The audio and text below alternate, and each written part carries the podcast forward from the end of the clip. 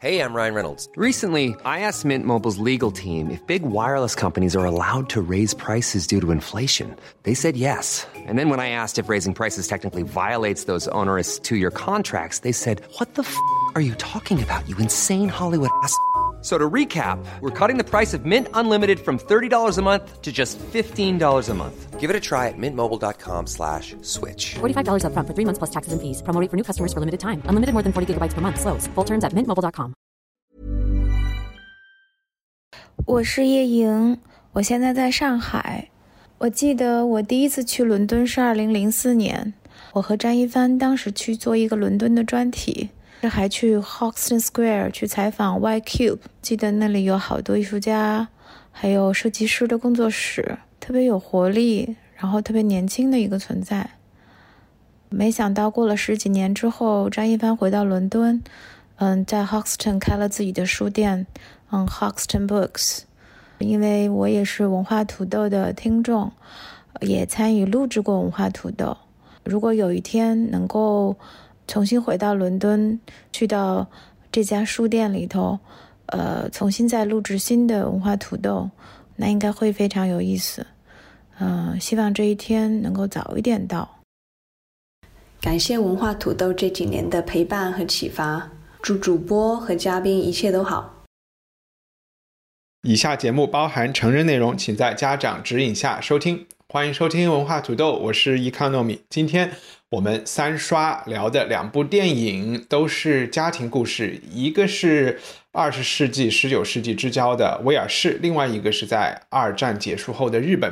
西方的这一部是一九四一年击败了公民凯恩的奥斯卡奖得主约翰福特 （John Ford） 导演的一个矿山家庭史诗《青山翠谷》，英文名叫《How Green Was My Valley》。东方的电影呢是小津安二郎一九五三年的《东京物语》（Tokyo Story），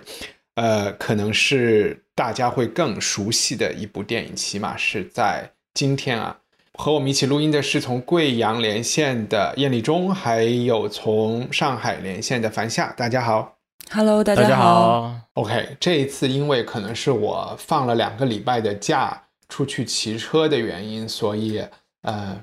谁知道是不是有一点稍微有一点推迟？嗯，我们先从我们按时间倒序来来吧，先聊小金的这部电影，因为它实在是太出名了。嗯，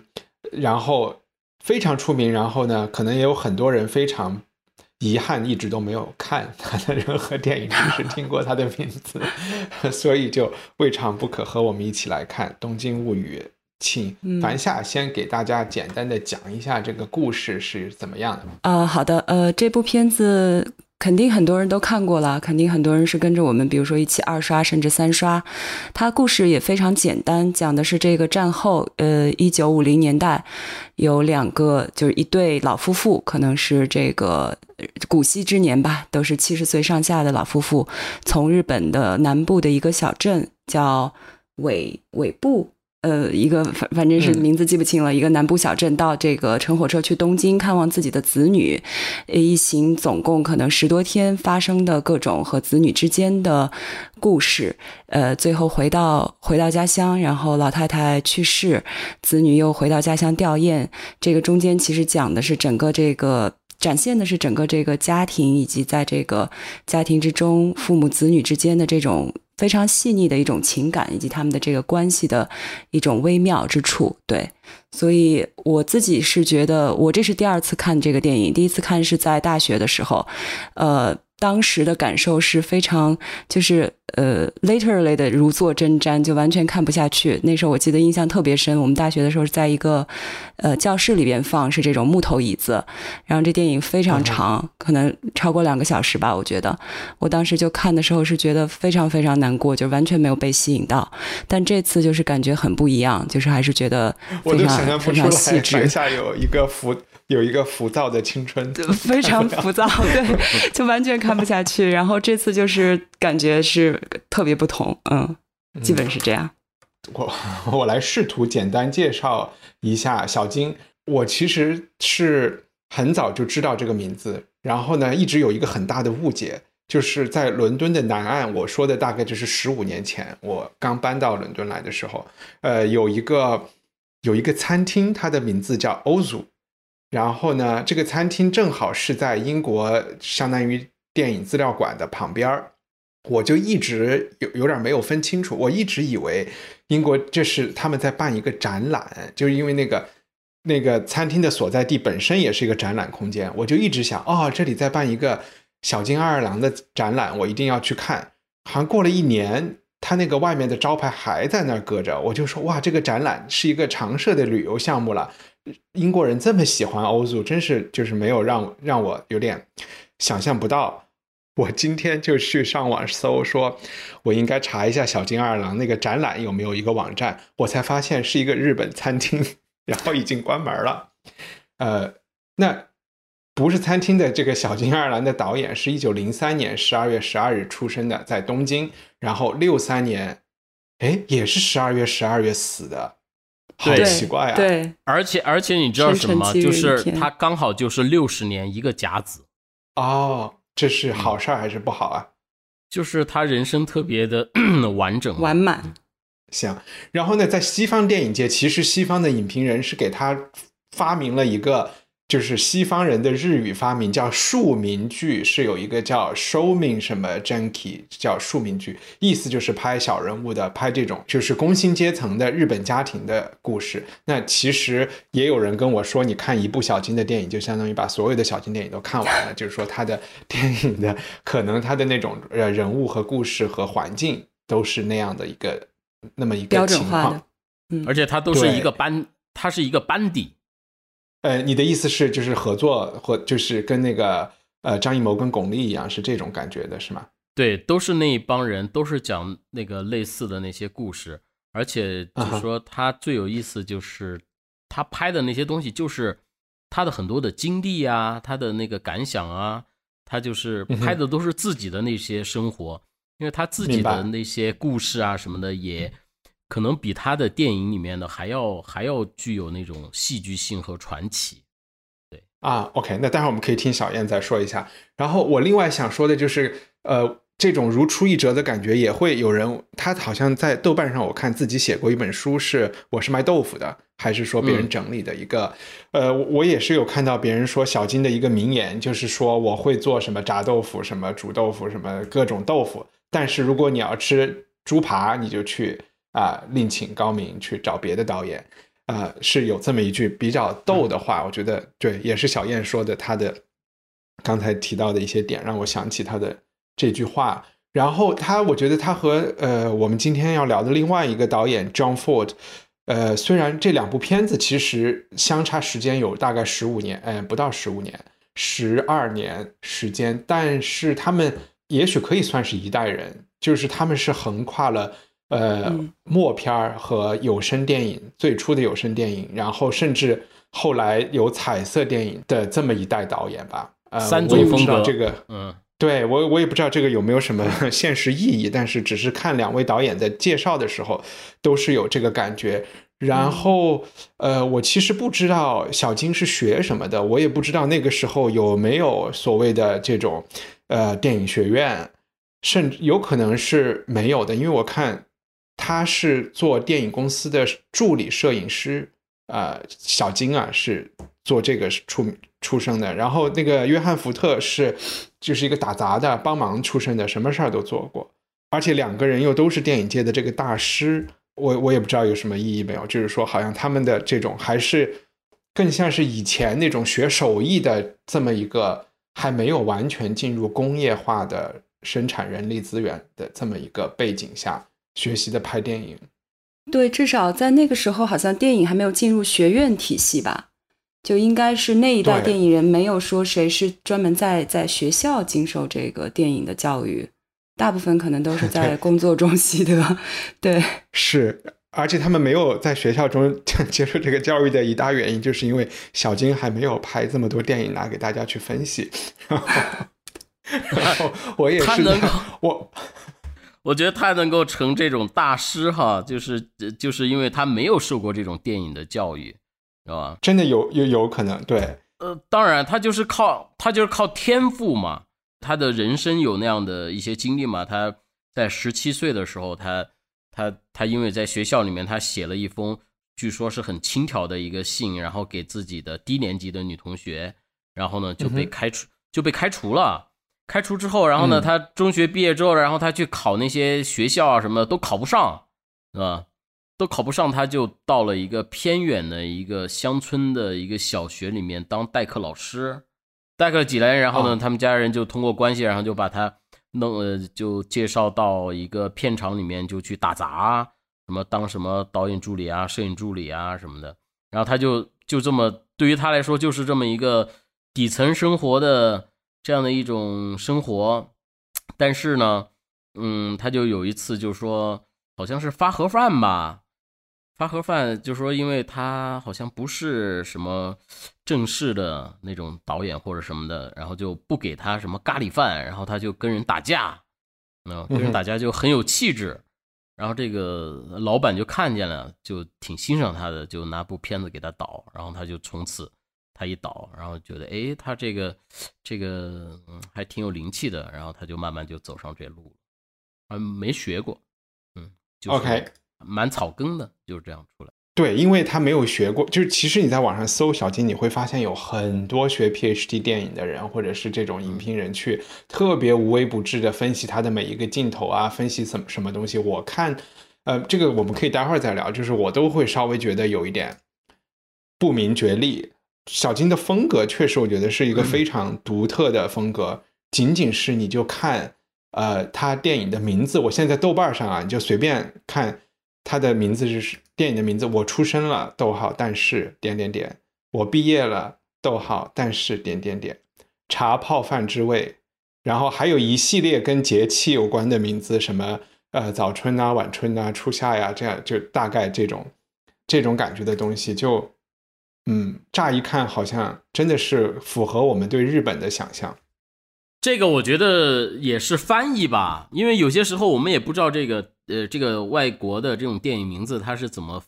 怎么谁来决定来翻译它的？哦，我想象日文电影就是会读它的汉字的那个名字吧，就基本是吧，所以会稍微准确一点。对对对，咱们今天不是另外聊那个呃，John Ford 他的那个电影的名字也特别的搞笑嘛？啊，你说青山翠谷是吗？对他，他其 对他不不是青山翠谷，就说这个 John Ford，他的其他的那个电影，比如说他有部电影德文的那个片头叫叫 Der Sieger，然后如果直译的话就叫做胜利者，但是在中国来说就没有给他翻译成胜利者，你要给他翻译成什么吗？翻译成蓬门今始为君开，啊，特特酷，我我觉得是一一波人给他。给他给他翻译的，因为他另外一部电影翻译成那个叫做“一将功成万骨枯”。嗯，这个属于年代翻译吧。青山翠谷还有一个名字叫“父慈父慈子孝”啊。OK，父然后几乎这个名字，对这个名字就就要和《东京物语》都要同名了。《东京物语》里老提这个。子愿养儿，什么亲不待？亲不待。Anyway，我们这个扯得有点远。回到刚才，我们已经介绍了《东京物语》的这个梗概，也说了一下。我们来说一下感受吧。刚才樊夏，你只是你你是说到，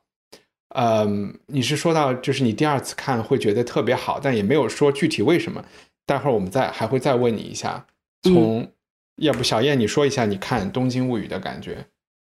我其实那个感觉跟樊夏是差不多的，我觉得这个感受是可能是在我们的观影方式上受了现在这种短视频的这种伤害，就是哇塞，他 他在他在讲什么，然后就就就差一点儿，因为如果不是做节目的话，你就你就想放弃了，但是呢，过了前面的那那那那半个小时之后，然后你就发现哇这。这电影就越来越有味道，越来越精彩，然后就是真真的是不虚此行。嗯，OK，但而且你说的这个其实是很多就是接触名著或者是接触篇幅比较长的电影的时候都会都可能很多人都会有的感觉。那就是从电影的内容上来讲呢，你觉得它，你你你是为什么看到后来东京物语》的话，我觉得也是同样哈，你会和你现在的这种观影感受啊，你会做一种对比。就是我们现在的电影会特别的强调说，我怎么开头吸引人，就是在每一个包袱点上，然后都要吸引人。但是像这个《东京物语》的时候，然后你就觉得啊，一个老头老太太，然后就坐在那儿，然后就开始聊家长里短，然后再跟邻居然后闲聊两句，然后你就不知道他要表达什么，他也没有特别强烈的剧情。这两部电影其实都没有一个。我们心目当中所期待的那种、那种、那种故事性，都是一种陈述一种感受。我觉得都他的那种，呃，就是由小见大，他可能也不叫大，嗯，他就是会，就是那种表达，他就把自己那种真实的在那个时代的一些真实的表达，然后呢，很高级的给你呈现出来。因为那些表达的那些情绪啊，那些东西。它其实是有共通的作用的。你看，包括这两部电影都过了这么长时间了，比如说这个老头老太太，他的那些子女对待这个父母的那样的一些态度啊什么的，和现在来说是一样的嘛，对吧？他他老头老太太，然后呢，他觉得要去要去东京看他的子女，一开始觉得啊，我儿子在我儿子在东京是当医生的，对吧？多牛多牛，然后。过去之后，然后发现，哎呀，都正常，都是开一个小诊所，就特别多的和现在的这样的父母和子女的关系都是一样的。因为我们接触的比较多嘛，我们在北京待那么长时间，对吧？都接触比较多，就是就是那个父母是在老家的嘛，老家，然后经常去他们那玩，然后父母基本上都是一年来住个一个礼拜啊什么的，他们还想着，哎呀，这一礼拜。我可能好多事儿我都干不了了，也不能跟朋友怎么怎么样。哎呀，我是不是扯得有点远？对我，我就接着那个燕老师说，我觉得就是刚才燕老师说到一点，也是我我这次看就会比较喜欢的，就是说他这个其实他的讲述的这个题材就是。没有过时，而且基本上不会过时。就是这种家庭关系的这个亲情的，或者是说，其实就是简单到人际之间的这种距离的亲疏的变化，可能跟你物理的这个距离，跟你这个周遭的整个的大时代的这种。趋势跟你身处的一个什么样的时代环境，在这个时代中的位置，这些都有关系。随着这些，就大家之间的这个化学反应 （chemistry） 都会在变。那我觉得这个是可以永远拿出来再讲的，因为这个其实《东京物语》你们应该也看到，就是他在二零一三年，在这个小金逝世五十年的时候，日本的那个另外一个导演也很有名，山田洋次拍了一部翻拍，叫《东京家族》。它故事基本上结构是一模一样的，人物基本上人物设置也是一样的，就是说，在但是把故事整个放在了呃二零二零二二零一三年就这个年代，那再重新讲这个家庭和亲情的这个关系，但是你会发现还是可以再继续拿出来说，就是这一点我觉得是一个永恒的主题被导演找到了，但是他又讲的方式又。比较高级，就是说他没有批判。我觉得，包括他对这个里边可能很多人都非常厌弃的这个二女儿这个角色，我觉得他也没有批判，因为他也给出了一些空间，就是留了一些气口，在给二女儿一个就是展示他这么做的一一些理由。我觉得有，所以这个里边是他的一些温柔在这里边，就是说他对每个人物他都有一个合理化的展示，所以他是不批判的。那不批判，他其实这个不批判背后就有更大的一重无奈了，就是说我我不批判个体行为，那我其实看到的就是可能是造成这些个体行为背后的一种你个人没有办法去控制的一些力量嘛。我觉得他是已经把视野拉到这个比较大的这个这个高度了。你说的那个力量是。呃，哎，我我就稍微先在这儿补充一些剧情啊，就是以免有的听众有点不太清楚。就呃，我们刚才有讲这个，就是农村乡下的呃爷爷奶奶去东京看他们有好多小孩，对吧？路上在好像是在广岛还是在大阪，在月台上看了他们一个一个儿子，然后到了东京，先是住大儿子家，就是这个大夫社区医生。家，然后后来又去二女儿家，是开一个美容院的，然后中间还看了一一个小儿子的遗孀，小儿子在二战的时候死了，或者我们在这里要说是侵华战争中死了，大概是这么这么一群人，然后其实住的不算开心，对吧？但是老年人没有什么表白，就是说，因为儿孙们都有自己的事情，也很忙，也不见得能够陪到他们，然后又给他们报了一些团，然后反正就是用了一些呃简单的方式在打发父母，呃，说的难听一点。后来父母呃就知趣的回家了，回家以后很快母亲就是病危，儿孙们又反过来回家乡去，最后看看望母亲。然后有葬礼啊，大概是这么结束。所以刚才樊夏讲到的这些事情的背景，大概是这么一回事儿。好，对对，就是大概是因为剧情是这样的，所以就呃有一些可能评论或者是什么就会喜欢把它聚焦在这个就是孝道这个命题上了。但我觉得其实。我我反正没有从这个角度去过多的去理解它，我觉得导演可能在讲一个更大的，其实我觉得是跟时代相关的一些话题。当然，这个是我个人的理解。那这个也跟我觉得另外一点就比较相关了，就是说导演在讲述的这个技巧性上，就很像我们比如说做新闻的时候，不是有一个 show don't tell，就是你你展示，但是你不要去怎么说阐述或者是解读。就是你把这个展示出来，我觉得导演其实在做的就是他在展示这整个的这个各种不同的人物，整个的这个故事。但是你如何去解读，我觉得他留了很多呃给你观众个人的一些空间。就其实你如何去看待这里边每一个人物，其实跟你自己个人的这个是很相关的。就是他没有去定义这些人，所以我觉得这个是他比较大气的一个地方，也是他比较硬核的一个地方。我觉得这个可能。就是小金，他是一个，我觉得他是一个外柔内刚的这么一个个性。就是你看他这个好像非常这个行云流水的，很很温柔的整个的这样一个故事和一个呃叙述，但是我觉得他背后有一些非常坚硬的东西啊，我感觉。我说完了。我第一个想说的是，大家千万不要觉得这个电影闷。我其实觉得这个电，因为其实最开始樊夏说他第一次看这个电影如。做中瞻的时候，我的呃，我我的那个针瞻的时候，我的反应是太刺激了。我看这个电影从第一个镜头开始，我就觉得太刺激了。就首先就是有一类电影，我觉得包括我们上次看的那个在中国乡下的那个电影叫什么名字？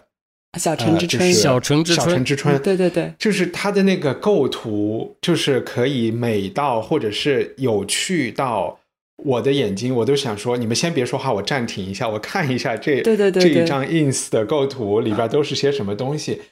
他的这个构图就是非常的出名嘛，叫做低机位嘛。他比如说在他他拍这个人物啊，这坐着聊天啊什么的，他是会把旁边的那个榻榻米，他挖一个坑儿，挖一个坑儿，然后把这个摄像机降下去，然后去去这么去拍的。然后好多人就觉得哇，这个这个就超出了我们。习惯习以为常的那种那种镜头的那种表现，然后就说他这种低机位的审美，然后就就形成了一种风格，好多人来学，你知道吗？但实际上，小金这么干是因为当初那个摄影棚上会掉很多电线，他要把那个电线避开，所以他他这么弄。啊，好吧，我我我觉得这个确实是有很多人去分析他为什么这么做，我就只是说他为什么吸引人，就是说，起码不管他采取了什么措施，以及他怎么去前景、中景、背景里放了些什么东西，你我能看出他是非常用心的去构了每一幅图，所以从我就纯纯视觉上来说，我就觉得是我自己是一刻都不得闲的在。目不转睛的看，另外一个让我觉得特别刺激的就是说，呃，我觉得他们一家人都是，就是用用英文说就是 passive aggressive，就是有一点点，嗯，就是日本人的那种礼貌。你通常一开始看老两个老人家先到了大儿子家的时候，一家人是其乐融融，非常礼貌。然后我们好像是在学习日本人是怎么待人接物的。然后他们是多么的尊重啊，相互之间的尊重，对老年人的尊重。后来不同的人出现的时候，你才发现，哎，相比之下，这个尊重的诚意和这个真正的这个内心里的想法是有区别的。然后你也发现，其实，呃，两个老人对待他们的子女媳妇儿们也是有区别心的。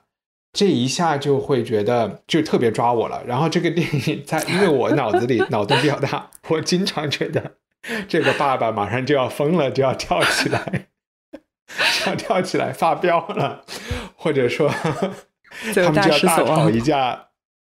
对，倒也没有，我只是想说，我脑子里会有这种想法，就起码就是说，导演通过某种手段，在我的心里埋下了这种压力的种子，对吧？就一直维持那个紧张感，你觉得一直在，对吧？对，对，我觉得那个紧张感一直都在，我一直都在期待有人会发疯。果然到了电影的最 最后，小女儿有一点发疯了，对吧？小女儿终于是给了一点气球气泡。对，我觉得起码得这样，要不然人看着太难受。所以，我回过来的问题就是说，刚才樊夏讲有，你就讲他没有下判断，但是小女儿我觉得没有，又想对小女儿又想来下判断，这个儿媳妇儿又去跟她的这个相当于妹妹讲，其实你还年轻，我理解所有人，我也不是像你想的这么一个。状态无私的人，对，嗯。然后那个老爷爷和他的朋友们在东京喝酒的时候，又在狂下判断。就当他们一旦不在那个家庭环境里，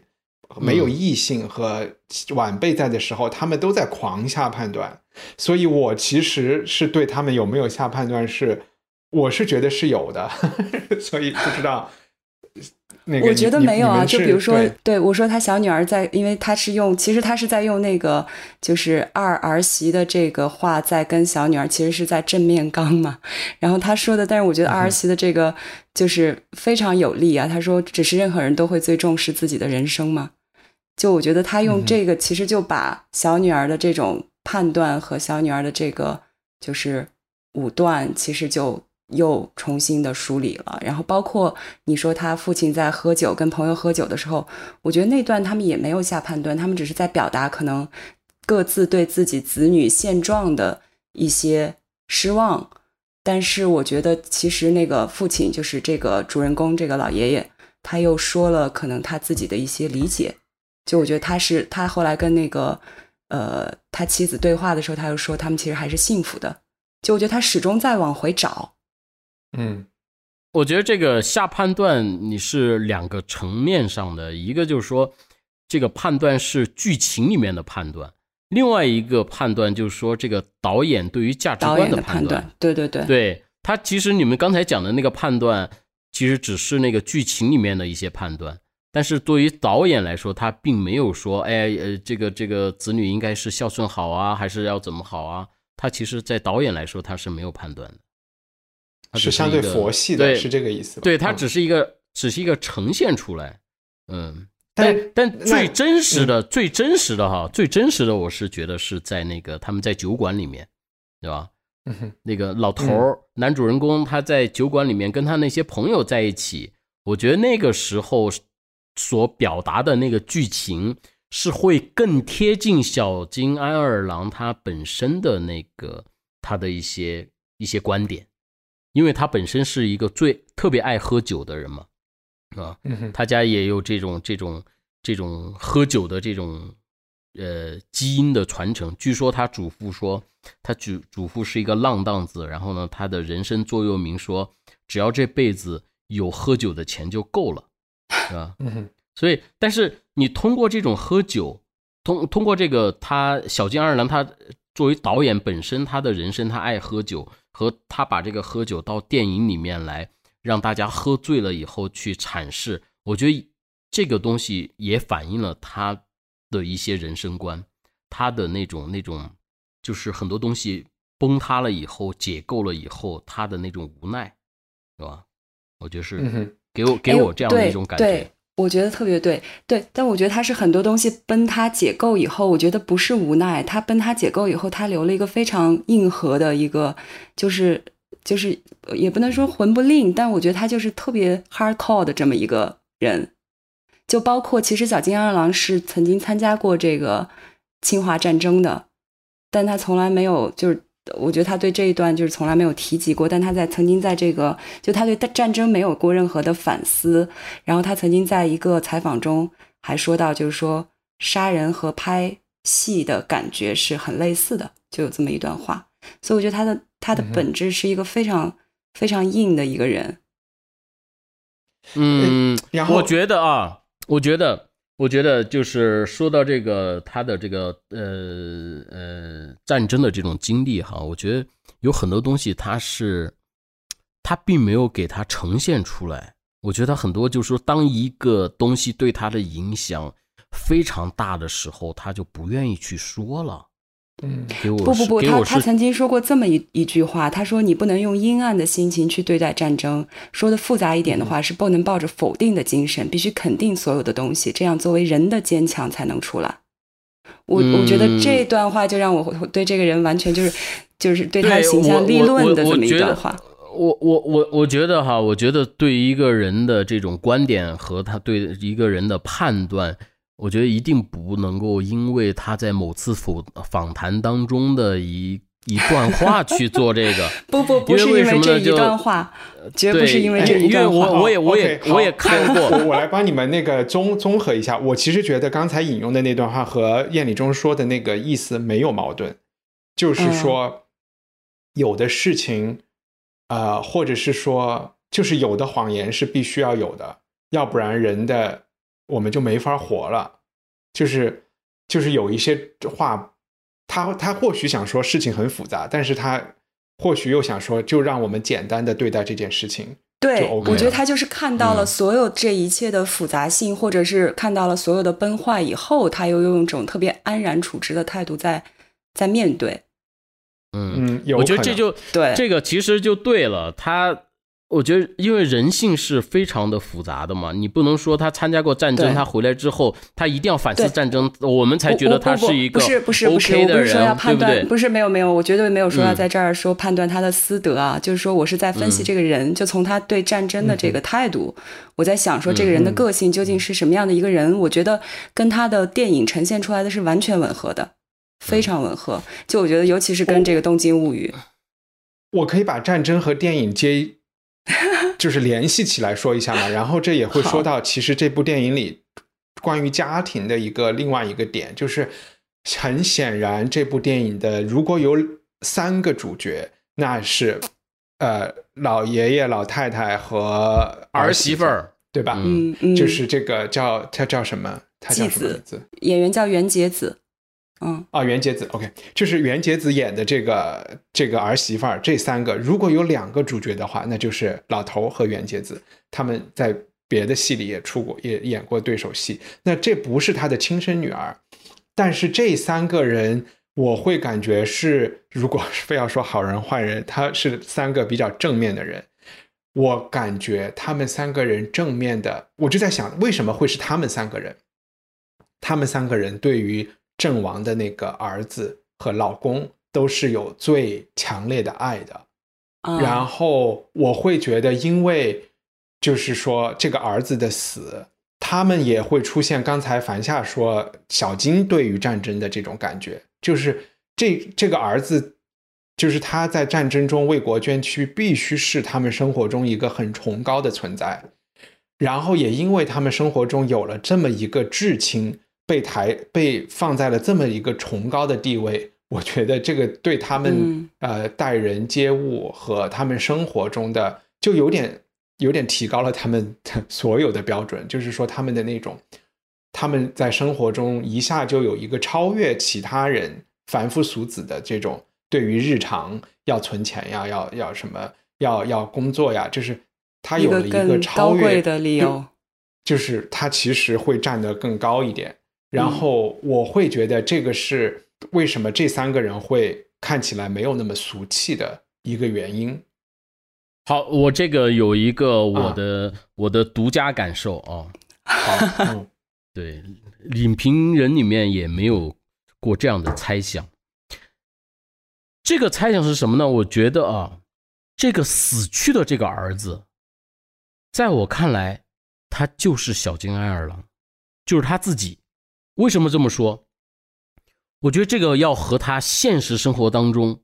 要联系在一起的。小金安二郎他虽然拍了一辈子这个家庭伦理的这样的片子，但是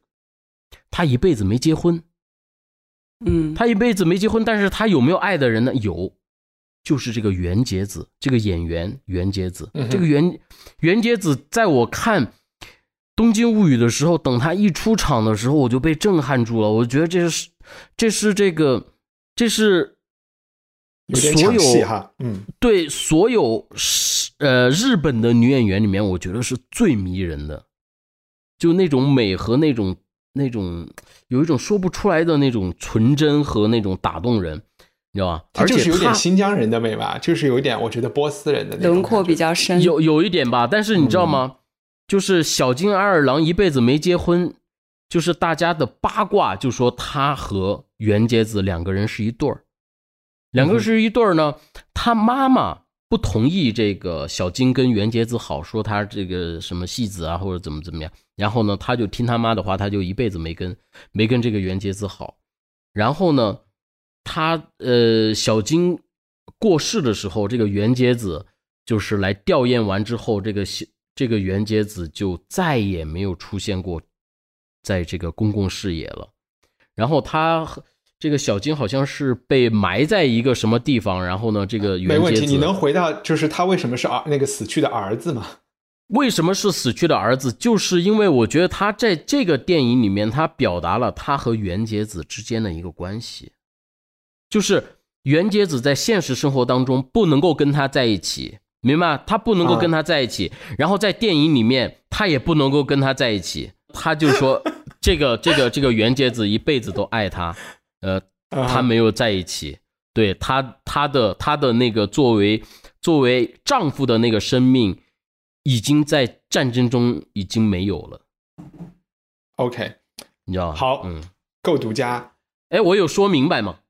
因为说的有完全说明白了啊，就是他爱这个女演员，不想让别人碰她，让她在戏里单身的啊。嗯，那个，哎，刚才就其实是那个樊夏之前也提到一个，你说对导演对时代的判断，你讲的这个时代，呃，是指的，因为这个电影里能看到一些时代的影子啊，就是你你能讲讲你是你是想的对，因为这个其实是日本当时也是处于一个变化比较剧烈的，就是五十年代嘛，日本是在战后可能就经历了一段非常萧条灰暗的这个通胀的这种就是很艰难的时期。到五十年代开始经济起飞，那这个电影的这个时间点刚好也是在就是五三年的话，就是刚刚开始经历这段时间。那我觉得跟中国可能在九十年代这个感受是差不多的，就是在城市，大家首先年轻人可能都要蜂拥去大城市找机会，找新的不一样的生活方式。那他们跟家庭、跟原始家庭的这种呃分分离或者割裂肯定是必然的。我觉得这个就是大的时代趋势。日本在那二十年，可能整个的经济的这种发展速度就是一直维持在百分之十以上的这种经济增速，那跟我们在就是九十年代末二呃这个呃二十世纪初呃不是二十一世纪初这个基本上是感受是非常类似的。我觉得那中国其实在中国人在自己的经历中也可以找到类似的可以对比参照的这种情感的变化、家庭格局的变化。就说他的这个命题是放在一个就是你不可抗力的背景下，所以就基本上是属于一个，我觉得就是，嗯，就是这个很大的话题，很宏观的话题，而且是一个比较能够比较不朽的一个话题因为时代的变化肯定是一直会持续发生的，那只是说每一次变化的格局不一样，但是就是说这种变化，然后再产生到倒射到或者或者说这个反作用力到每个个体身上会发生什么样的事件，让导演又用这种比较美的。呃，比较比较这个可以有有余余味悠长的这么一种方式把它说出来了，我觉得这个就是整个为什么这个电影现在给我的感受会这么完整，然后特别好看。所以你你会觉得是呃，就是比如说城镇化现代社会下生活的那一代人，他们对于生活的理想已经和农业社会的那一代父母不一样了，是这种代沟时代加代沟的我觉得对理想期待不一样，他们也不可能按照过去旧有的这种家庭关系、家庭格局去维持自己的生活嘛，因为肯定继续不下嗯去。对，我我会稍微从你的这个观点上有点修正，就是因为就是非要说就是说现代化的这种工业革命的这个东西的话，那其实可能日本从明治维新开始就就已经有了，就是东京不是五十年代才开始那样的。但另外一个就是我会就还是回到就是起码是中国人，好像可能一方面可以理解这种儒家文化说的啊这种啊那个子欲养亲不待。然后以及所谓的天伦之乐呀、尽孝道呀，要是什么相夫教子啊、在家奉母啊这些，这些文化能理解。另外一方面又会觉得日本人的那种是不是我们中国人之前有的那种礼仪的，又觉得很好奇又陌生。然后呢，又有一种有点忍不住想说你们都是假的这种感觉，因为我们已经丢失了这个东西，然后就会觉得你们都是装的。就我心里会有这种感觉，所以。我在看这部片子的时候，我也会带入，就是我会觉得他们的很多沟通说的那些话都是套话。这些套话呢，背后其实特别是这个爸爸说出来不同的套话的那个语气，这部电影让你看到他背后的真实的思想，就是说啊，我对生活很满意这一句话其实有不同的解读，他不同的话说出来，所以到头来我就会感觉到。导演会有一种对于，就是对于所有完美的理想的东西的一种戳穿吧，就是或者说开始我们说的结构这个词，对于天伦之乐，他觉得是没有的，就是说，或者是对于孝顺，就是所有的这些东西，在他这儿其实都是一个相对的，就是当你真正去琢磨它的时候，都有点不存在。然后我又会感觉到很多人的失望和。这两个老年人，他们在不断调整自己的期待，都是在说我们不要去期待这个完美的这些道德标准。其实这些完美的道德标准在现实中，或者是其实可能在任何一个时代都是不存在的。然后以此，我就觉得他有一点，我会觉得是对传统道德观的一种批评吧，不能说是批判，或者起码是希让。就是相信这些的人去重新看，就重新去想一想这些事情，但也是个无解的话题。对，我觉得就是小金他为什么呃在电影界这么高哈？然后我觉得最可贵之处就是在于他，他就是特别真实。我觉得这是他最厉害的地方，就是他不会去标榜一个。啊，我一一个好的一种模式或者好的观念，然后呢，他就是把那个人人性最真实的东西给你塑，给给给你呈现出来，是吧？而且这个东西就是他他他本身的那种价值观，因为他其实他每部电影哈，每部电影都会涉及到一一些元素是跟战争有关的嘛，它毕竟是那个年代嘛，所以有一个他其中有一个电影叫做《茶泡饭之味》。然后呢，就是写那个，呃，一对夫妻，然后呢，呃，老公要上战场了，然后呢，他们就是聊天嘛，然后就是吃那个茶泡饭。然后这个电影呢，这个电影在当时的日本的这个电影审查来说，然后就没有通过。为什么没通过呢？他们说啊，你这个上要要要去上战场是一个值得呃庆祝的。值得开心的事情，所以应该要吃红豆饭的。他说：“你怎么能吃茶泡饭呢？对吧？”但是对于小金来说，他他就觉得说，这才这才是真实的。对于不是每家都要吃红豆饭的，可能红豆饭是吃给别人看的，对吧？我们家就是就是没有什么好开心的，就吃一个普通的一个茶泡饭而已，对吧？我觉得这个通过这种这种细节的去选择。就是他在呈现出一种人真实的状态，而不是去去去拔高啊，去什么什么宣传呀那样的一种一种一种一种感觉吧。嗯，好，这部电影我们可能得收场了，除非那个樊夏有最后想说的一件事儿吗？呃，最后我就是说那个刚刚一帆说到的那一点啊，我觉得就是其实是呃，就特别好的解解释了，就是说。《东京物语》或者说小金的电影风格一直被认为是那个日本的有个美学概念叫物哀，被认为是这个的一个非常好的代表。那这个物哀是什么概念？它这个哀是字是这个悲哀的哀，但是不是说哀伤的这个概念，没有伤的这个概念，它其实就是一种触动，就是你看到目之所及、耳之所闻、身之所触，你心里边都会有所触动，这就叫哀物哀。那其实它是在这个，它物哀这个提出来是在江户时代，江户时代就是当时是儒教在这个日本是非常兴盛的，被政府幕府所保护的，所以但提出物哀这个概念的这个本田呃。本居宣长是日本的一个国学家，他就是十分反儒教的，他就是反这种儒教的这个所谓的克己复礼的这些教化概念。所以我觉得，就是刚一帆说到的这个，为什么你会看出来一些他这种对所有各种一些道德感觉都有一些伪善的 批判的这么一个概念？对对对，他其实更强调的是这个人可能本真的一种更感性的，就是他是反理性的。我觉得他是更强调情绪上的，然后情感上、体验上的这么一个概念。对。好，欢迎大家从哲学层面。Hey, I'm Ryan Reynolds. Recently, I asked Mint Mobile's legal team if big wireless companies are allowed to raise prices due to inflation. They said yes. And then when I asked if raising prices technically violates those onerous two year contracts, they said, What the f are you talking about, you insane Hollywood ass? So to recap, we're cutting the price of Mint Unlimited from $30 a month to just $15 a month. Give it a try at mintmobile.com slash switch. $45 upfront for three months plus taxes and fees. Promoting for new customers for limited time. Unlimited more than 40 gigabytes per month. Slows. Full terms at mintmobile.com.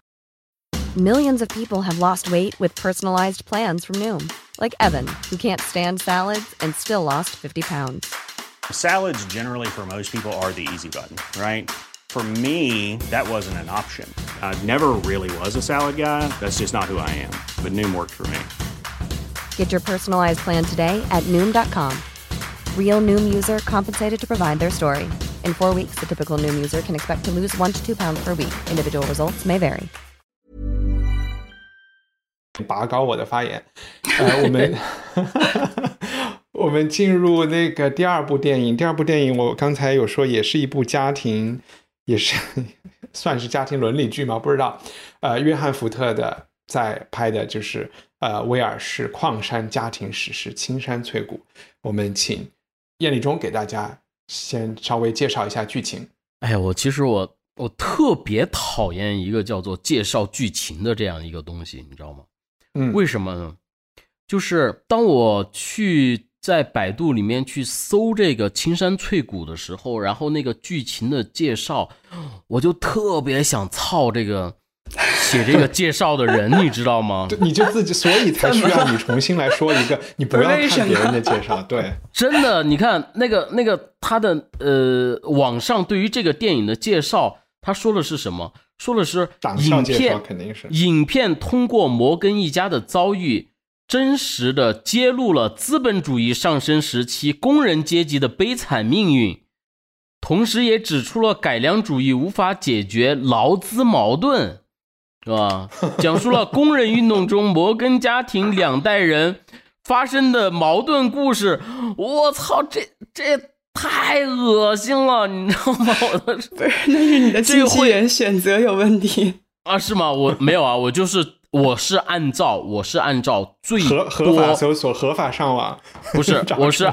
我是按照最多人能够得到的渠道啊来得到的。我就在啊百度里面搜《青山翠谷》电影，然后就出来，哎，百度百科，然后它关于这个电影的介绍，然后呢就是就是这种话，你知道吗？那那你你来修正一下，你你你讲讲，就就这个片子它。他如果说你要去去讲他的这个梗概啊什么的，他其实还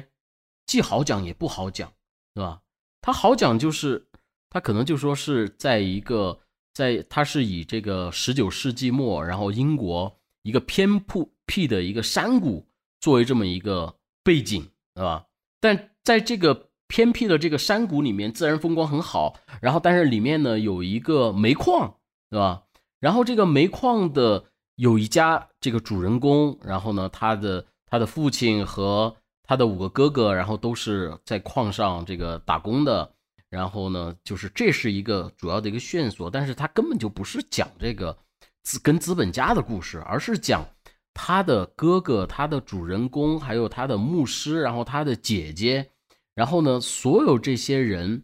他跟信仰的关系，然后跟他的价值观的关系，跟爱情的关系，跟所呃跟这种这种这种对于小孩的教育的关系，就特别的复杂。呃，他也就是他这个片子也也挺逗的，他经常经常感觉上你看着看着他是跳线的，你并没有觉得他要主要是在讲哪个东西，他其实讲了很多很多方面的内容，呃。他也有家庭的关系、父子关系，然后也有这种、这种、这种人和呃牧师和神关于信仰之间的关系，嗯，然后又有这个牧师呃和呃当中的他的家庭当中他的姐姐两个人的这种爱情，然后又不，然后又又又又又不行，因为他的这种宗教啊什么的，然后他的姐姐最后又选择了选择了跟这个矿老板好。这样的一个，呃，人物都都不开心的这样的，就基本上看出看下来的最大的一个感受就是，每一个细节、每一个环节其实都是一个悲剧，呃，但是它是用一种最温情的一种方式，然后来去给你呈现出来，就这么一个这么一个电影，这算不算把剧情介绍了？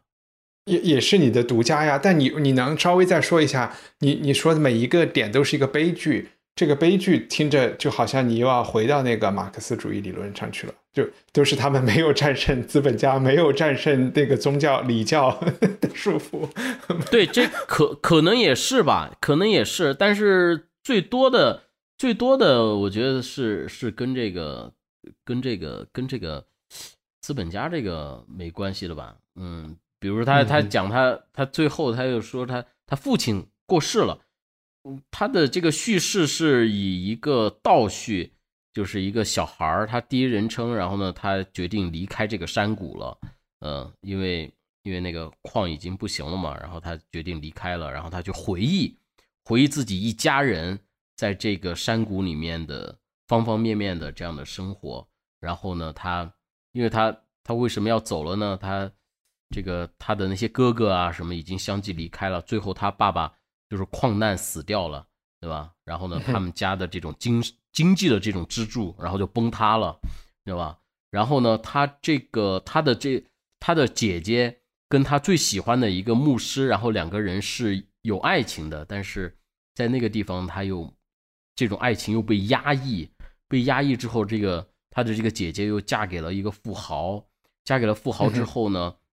然后他姐姐其实跟这个律师就呃跟这个牧师是是那种这种发乎情止于礼的那种关系，但是呢，当地人又当地那个每天去教堂的那些人呢，然后就觉得我操这个很八卦，然后就到处传他们俩搞上了，怎么怎么怎么样，你知道吗？然后呢，是一种有信仰啊又崩塌了啊，他爸走了，家庭家庭支柱崩塌了，然后呢这种。这个牧师，然后被污蔑，然后信仰也被崩塌了，对吧？这种女儿的失败，然后这种爱情也是崩塌了，对吧？然后呢，包括他从小，呃，他呃，这个这个主人公，然后他到学校去，学校去，然后学习，然后那个老师，然后就欺负他，同学就欺负他，就因为他是好像是是从矿上来的这种小孩儿，对吧？来欺负他。我们对于那种诗。失身的那种东西，然后也崩塌了，那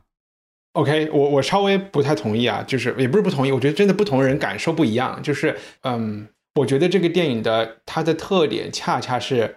这其实就是和你讲的这个和和刚才我们一开始讲的特别马列的文艺理论真的有点关系，比如说很中产的人，或者是一个呃在城市里面的这种小资产阶级，看他们真的觉得全都是苦。然后你们都这样了，对吧？就是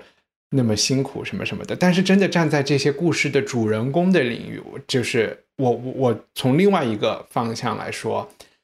他们就是活得很好。我真的觉得，就是他们尽他们所能，他们生活在首先大英帝国的鼎盛时期，他们在挖矿，就和今天在做比特币的人一样，然后或者是今天的今天的那个程序员可能一样，就是那个时候的。在特斯拉工作的人一样，然后他们的也不是，他们有一个，呃，对，你就且听我就稍微极端的来讲一下，他们没有那么惨。好，我一会儿再反驳你。嗯，他们家是当地的，就是虽然也是就不是地主阶层，但是绝对也是，呃，房子也很好，里边吃的好，喝的好，就是那个时候矿工的收入还是 OK 的。然后从一个传统家庭来讲，他们家儿子这么多啊，也有也有一些女儿，个个都长得也都标标致致的。呃，当矿上的生意不好的时候，还有一个庞大的商业帝国。就是可以让他们相对自由的移民去，可以去美国，可以去新西兰啊，还有人去了，还有还还有还有人去了哪里？不记得。南非就对，南非就是可以可以在这个呃，就是说英文的这个世界里那么自由的去移民，然后所以我觉得。没没有那么悲剧吧，但确实我我同意，就是这种家庭史诗，你说要三两句话总结一下《家春秋》讲了什么事，可能是说不清啊。呃，它就是一个全家人的这么一个。对，我觉得他这个电影的话，更像是一种就是那个电视连续剧的那那样的去呈现，其实是会会更好，因为它其实是没有一个一个一个完整的一个故事的。对。因为原作是比较长的小说，所以它没有没有办法在两个小时内呈现呈现出来。呃，那换到樊夏，你讲一讲。嗯，哎，我看这个电影，你们有想起《城南旧事》吗？就我觉得那个没有，因为我没有看过《城南旧事》。嗯，对，因为我们没有看过《城南旧事 》。对，就是很像，就是从一个孩子的视角，然后再观察一个成年人的世界，然后这个世界可能处处都在。都在土崩瓦解，或者是有各种悲欢离合。我觉得他整个这个电影，嗯，对我来说，就我我相信它是放在一个，因为我觉得要是读了原著，可能会更好的感知到它这个本身的一些大的命题。但如果单看电影的话呢，我觉得它给我的时代性的感觉没有那么强，它更多的其实真的就是一个呃乡愁式的这么一个叙述，就是因为它乡愁的这个感觉太浓了。因为它选取的这个角度叙述，一方面是乡愁，另外一方面，我觉得如果说它真的有一个重点的话，我觉得这个重点是在于说这个，我觉得可能这种宗教和信仰方面的这样的一个意意识会会更浓重吧。在我对我觉得在宗教信仰这块儿有有一个就是很，我感觉导演始终在一个就是辩论的状态。就是他在我，我觉得他在表现一种可能在一个时代的变化点上，人们对宗教态度的这个一些些微微妙的改变。对，就是他，就还还挺大胆的，就是他基本上用那个牧师的话，我觉得这个片子的高潮哈，我不知道你们俩看，你觉得高潮在哪儿？我觉得高潮就是在于，呃，在那个牧师，然后呢，他被呃这个镇上的人，然后被污蔑他以后，然后呢，他。在教堂里面去对那些人说的那那那番话，我觉得啊，就说的还挺大胆的，就是把把很多这种进教堂的人的那种那种那种那种那种心态啊什么的，就挺有深度的，就给他揭露出来了。嗯，哎，我我跟你说，高潮在哪？嗯，高潮就是这个女儿和牧师第一次在。他们家的那个兄弟的婚礼上搭上眼神的那一刻 是高潮。你这乐观主义的那个那个那个不，那个我觉得不叫高潮了，那高潮是是是是，对，那个是叫做开开始。嗯，不，我觉得还有一个小高潮是牧师带着那个，就是他他去背着他上山以后，对关于那个叫什么祈祷的那一番说辞，我觉得那个非常点题哦。对对对。你你讲这两个两个地方，然后我都情不自禁的啊，我都情不自禁的，然后把那个台词，然后我都我都抄下来了。要不我我我你可以朗诵一下，说一下好吗？呃，就是呃，先是凡夏说的那个，就是小朋友他他的那个脚坏了嘛，然后呢卧床卧床了很长时间，然后呢这个牧师呢就把他。飞到山上去，然后呢，就就鼓励他去走路。然后呢，他们坐在一个树下面，然后这个牧师就跟他说说说，祷告不是大声的呱呱叫，祷告是深深的思考，你到底想说什么？不要空想，让你的想法有实际的意义，这样你的祷告就会有力量。这力量就会成为你身体的一部分。对，就是就是在山上的话，然后就是这一段话，我觉得讲的特别好。然后呢，嗯他在他在教堂里面面对那些呃去去污蔑他的那些人的这这段话是这样的，他说：“你们这些多管闲事的嘴巴，平凡的大脑，你们现在可以显示一下了吗？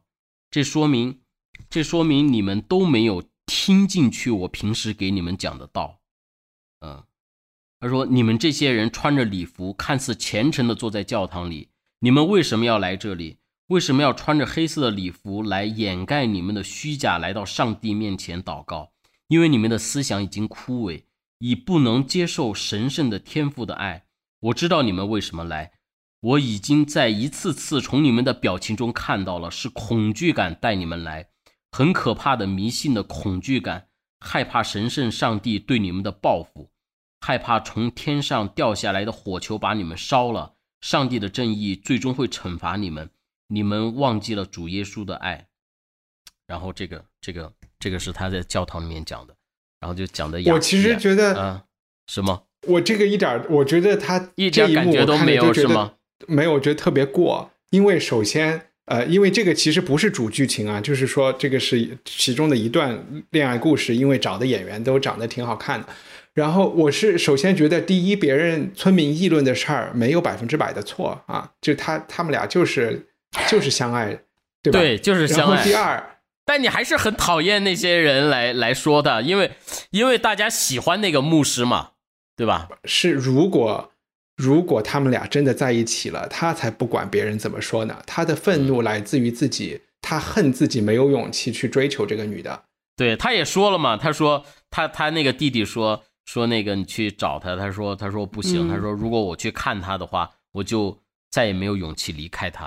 知道吧？对，嗯，对，所以我觉得他自己他自己就是就是恨自己怒其不争啊，所以我 我觉得就是跟那个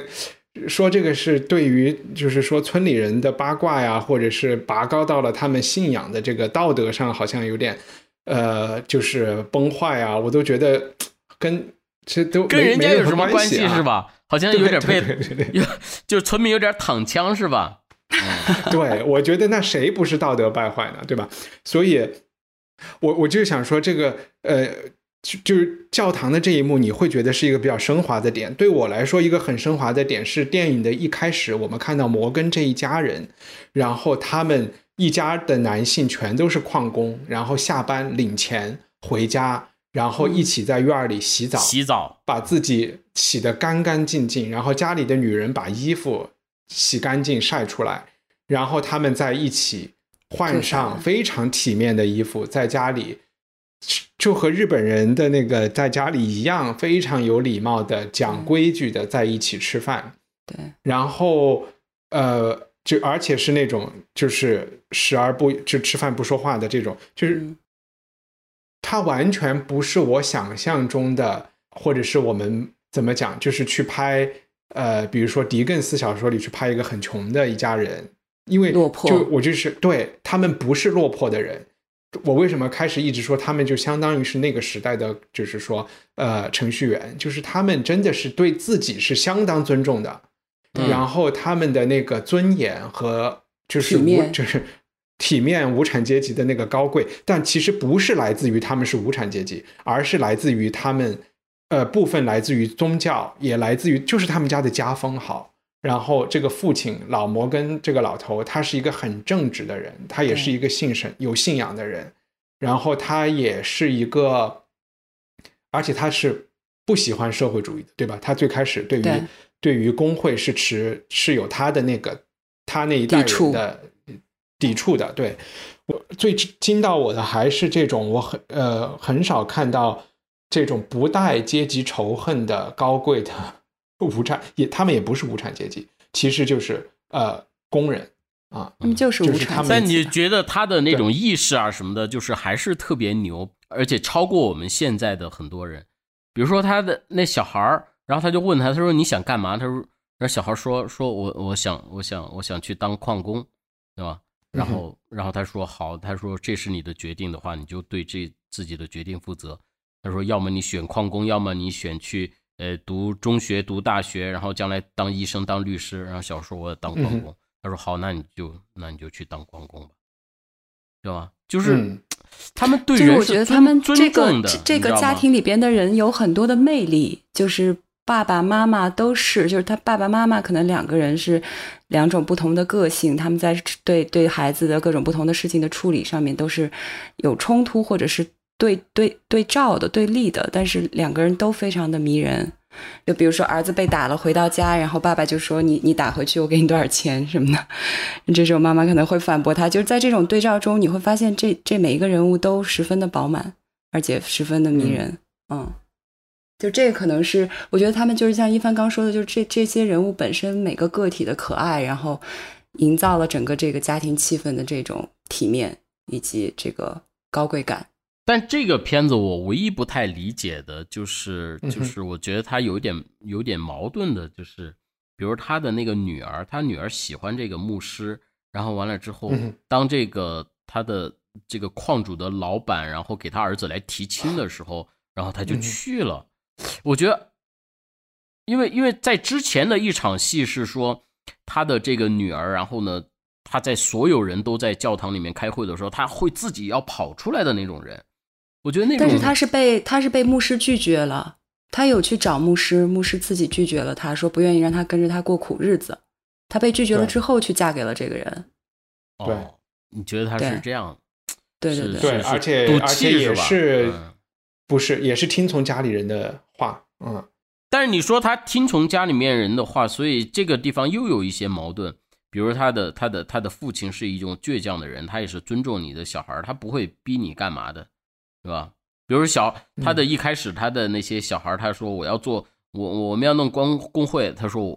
他是持反对意见的。那小孩说那那我们就走，他说那你就收拾行李，你就走好了。嗯嗯，对我我是觉得这件事情上，我觉得这件事情上，他爸爸也没有就没有展示出他家庭给他施加压力，而且你会发现，就是哪怕后来她嫁给了这个人，他们家也没有从中得到任何好处。除了他自己可能生活过得不错，他们家完全没有得到任何好处。他哥哥被开还是被开除，他从来从来从来不来娘娘家，对不对？对对对对。嗯，所以我觉得这个有有道理，草率了。我觉得导演草率了。嗯，那你觉得这两个家庭，就是说这个呃威尔士的这个家庭和和我们看的电影里日本的家庭有有什么可比的地方吗？我我刚才好像是有觉得他们的。呃，就是那种外在的礼貌，对，但是我又不知道这么说对不对。就是在这个威尔士家庭里，因为也可能是男，这些男生都好像没那么怂，就完全不怂。但是《东京物语》里的那些，就是《东京物语》，你会觉得这每个人物都有点憋屈，嗯，就是压抑，对对对。然后这里边的人物，你就会觉得他们很痛快，嗯。就包括那个拳击手啊什么的，他要跑过去帮他教训了。打 battle，对对对。因为确实，我觉得就是从事体力劳动，然后每天月日结工资，然后交给家里，然后呢自己拿一拿一小部分生活费，然后去隔壁酒吧里和和朋友喝喝醉，然后回家睡觉，是一个挺痛快的存在。对，就是返璞归真，应该这么活着。对，因为就是你知道，就是我前段时间，我骑行路过了不少这样的矿村，然后还存在吗？甚至存在存在。你们你们你们下过井吗？我没有下过井。我原我原来当记者的时候，我就我就下过井。我去安徽的时候就下过井。嗯，然后那个那个呃那个不是一点香皂就可以 把身上洗干净的。对。呃，我就是说，现在路过这些村子，就是和他们搭的这个布景的村子很像，有山坡，然后石头的地，然后石头修的那种房子，就特别是在应该是在相当于兰卡斯特那个郡吧，就还路过了不少这样的地方。而且今天他们那个可能就是早就因为英国已经很早就，呃，英国的矿产，我刚才看了一下的那个产量的高峰是一九一三年。然后就一直直线下坡，就怎么讲，就是血泪史挺多的，因为一直是走下坡路嘛。嗯，然后呃，但是他们又是超级自豪的超级自豪的一群人。然后也有很多矿区，现在反正在英国是属于联合国教科文组织那种文化遗产吧。嗯，可以下去参观是吗？嗯，不一定能，我不知道有没有可以参观的，肯定有。但有的时候在路边骑车，你就会看到一个山坡，它就会这儿有个牌子说这个片区是属于一个文化遗产。然后，呃，反正还让你小心一点那种，就是有可能会突然就塌陷。就是比如说你在那边徒步啊，或者是或或者是怎么样，嗯，但对我刚才没让你们说那个家庭关系的那个对比，有哎说了是吧？这个问题。嗯，说，但我觉得好像也没说出本质来。我觉得本质就是我也在琢磨这个问题，就是东西方的那种家庭观念还是有很大的区别的。我我倒一直觉得，我我其实，在在我们录之前，我在想这事儿呢。就是我我觉得这两部电影让我感觉，就是家庭，就是东西方的那个区别已经消解了，就是返璞归真了。你会觉得家庭到最后内核其实都是一样的。然后我还在想，我说那我们对所谓的这种西方的家庭观念、大家庭观念的淡漠的这种概念是从哪儿得来的？可能是从美国在整个这个就是五十年代、四五十年代之后的这种各种运动啊、解放啊，然后强调个体独立性的这种里边得来的。但是我觉得再往回倒，或者你到这个到欧洲、到英国。其实西方的这种大家族的观念也还是在的，而且不浅。就是随着这个时代的变迁嘛，这个经济的发展嘛，大家能够去有更多的机会出去了嘛，然后它慢慢就淡了嘛。对，所以其实就是我觉得那个《东京物语》它展示的这个过程，就是在这样一个阵痛的过程中，就是你在变，你从一个大的往往小的这个拆解的这个阵痛里边，每个人会体会到的不同的被波及的这种影响。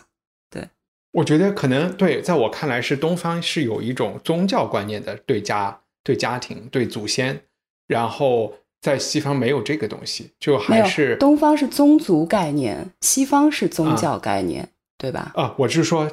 就是如果用西方的宗教来打比方，就是宗教人是宗教和家族观念其实也没有什么太多的。你知道因为因为他宗教里面他没有说说你一家人你要你要生活在一起，你要对你父母。当然呀，埋都要埋是要埋在一起，哪些人不能埋在一起？就是他对，就是家里人以后给你烧钱啊，就是很多这些概念是，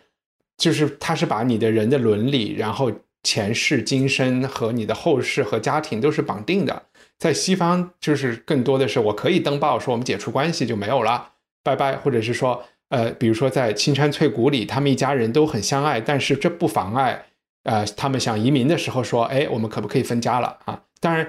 兄弟之间在英在中国分家也是，也也不是什么就是很了不起的事情，也是 OK 的。嗯，好吧，我又把自己给说绕了。嗯，不说了。他们不是他们结了婚就自然就就搬到旁边去住了吗？他不是其中有一个儿子，有一个儿子，然后就就就下井的时候就死了嘛，然后就剩了一个遗孀嘛。然后这个主人公就就喜欢他嫂子嘛，就搬去跟他嫂子住了嘛。我我我可以那个，对对对，我不我还是觉得确实是这两部电影看来是有一些我们就是看到的区别的一种消解。嗯，我比较还是可以同意。但你就你后面哈，我不知道你们俩有没有这种感觉哈，就是说它虽然是五十年代的那种片子，但是你现在看起看起来的话，你一点都不觉得这。这些和和现在有什么样的巨大的变迁或者是什么？嗯，都基本上都一样的。其实更多的时候，在我觉得，呃，东和东方和西方其实都差不多。那可能是家庭的问题，但可能有一些家庭他就比较礼貌，他就比较客套，比较什么什么。有些家庭他就他就呃就呃父母顶嘴啊什么什么，他就矛盾比较大。我觉得他跟东西方没关系。他跟那种家庭的个体有个体，嗯，我觉得这个电影里看到最大的变化还是，我觉得百度总结的对，就是有，就是呃工会啊，在那个时候是工会，他们要建立工会，然后就是他们对公正有一种追求渴望。现在作为呃作为打工的人。的，他对公正的那个标准已经降低到非常非常低了，对吧？我们已经进入了福报的社会。你没有看到这个，在这个电影里，这个这个矿主，你是矿主来说瞎扯了，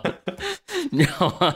这矿的社会是什么概念？所谓的他的对立面的那个资本家的头，那个矿主，就是他们的一个配角，然后就过来给他儿子提了个亲，然后把这个爱情的这个这个环节给他引引进来而已。然后你看他的那个所谓的什么什么这个矿上，然后不景气了，哎呀，或者是怎么怎么样啊什么的，他根本就没有去说清楚啊，又罢工，罢工怎么样又不罢工了？他罢工他的需求是什么？他也都没说清楚。我觉得他在于说了呀，他们罢工就是因为旁边另外一个工厂倒闭了，然后造成是因为旁边的铁厂、钢铁厂倒闭了。对，这个是说了，说了之后，然后呢？他也没有什么，也没有去解决这个事情啊！大家还是就矿矿完了之后，然后就说这个时间很跨度很长，然后过了多长时间之后，然后突然又开始上班了，他也没交代啊。对他们加薪了，加薪了，加薪了，但是降，但是减少了，减少了人的就是就是控制数量了，就所以由此可见，他们就是成立工会了。对他他他没交代嘛。你这个成不成立工会？如果他会把这个政治作为一个一个重要的一个线索的话，他会把这个来龙去脉给他交代清楚。但他根本就没有交代。是政治，对，对不对？不是重要线索，对它就是一个大家看了就明白的。对，所以所以百度的那个他的那个简介是是 bullshit 的，好吗？对对，我是逗你玩的，对，肯定那当然了，那是绝对的，那是绝对的啊，呃。我怕别人听不出你是在逗我玩，所以我得更正一下。好，呃，那青山翠谷，我们最后还有还有什么想说的吗？哎，我可以推荐一个，就是因为一帆刚刚去骑行嘛，然后我最近也是在看一个，但它其实是去年的 Apple 出品的一个片子，叫《Long Way Up》，你看过吗？没哦哦，呃，那个 Ewan McGregor 对他们骑这个骑摩托，两个好基友。对，那天刚好跟燕老师在聊摩托，他们骑摩托从阿根廷的乌斯怀亚一路骑到了洛杉矶，然后骑的是电动摩托，经过的又是南美很多这种就是荒无人烟的地方，对对对，然后就没有地方加，就没有地方充电，就这个路上有很多这种。波折啊，是一个挺有意思，而且这是他那一系列里边的第三部。他之前有一个叫《Long Way Down》，还有一个《Long Way Up》，然后那个啊《Long Way Round》，然后那个《Long Way Down》是从你这次的那条路线的那个就最顶上那个叫什么 John O. Groats 是吧？嗯，就是在英格兰最最北边的那个点，从那儿然后一一路骑下来的，所以是一个还还蛮有意思的一一系列片子。嗯。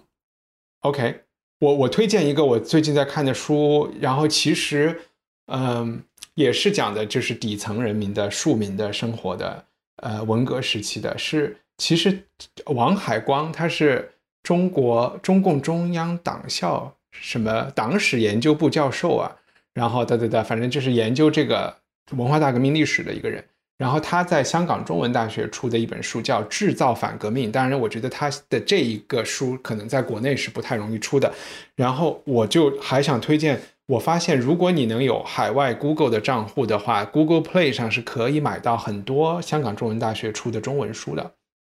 然后这个《制造反革命》，它是讲了它的副标题是“柳幸福案与文革时期的基层法治生态”。就是有一个叫柳幸福的一个啊地主的二代，然后家里也也很穷，然后他就一直在各种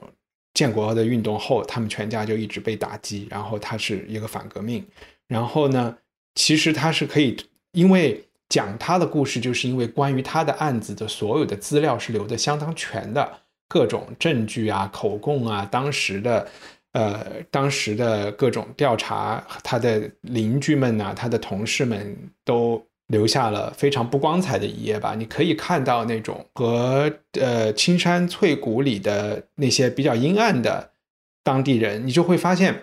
比如说在青山翠谷里，他们被一个坏人利用的时候，他们都可以去踩他们这个摩根一家，对吧？就中国有句话叫，就是说叫穷山恶水出刁民啊，就是说。但是这些刁民其实也是比较糊涂的，他们是很容易就被煽动起来去干一件坏事，然后他真的就是要落井下石，或者是要不择手段的时候，他可能也没怎么太认真的想过。可能他跟这些害柳幸福的邻居们和他就是有一些很不值一提的一些小过节，但是在搞运动的时候，可以把你打成反革命，他们就顺手就这么就这么做了。看我，我觉得还挺有趣的。所以制造反革命，嗯，一本电子书。我给大家推荐，我觉得我的推荐会跟你们不一样，就是就是这是在我。看这个青山翠谷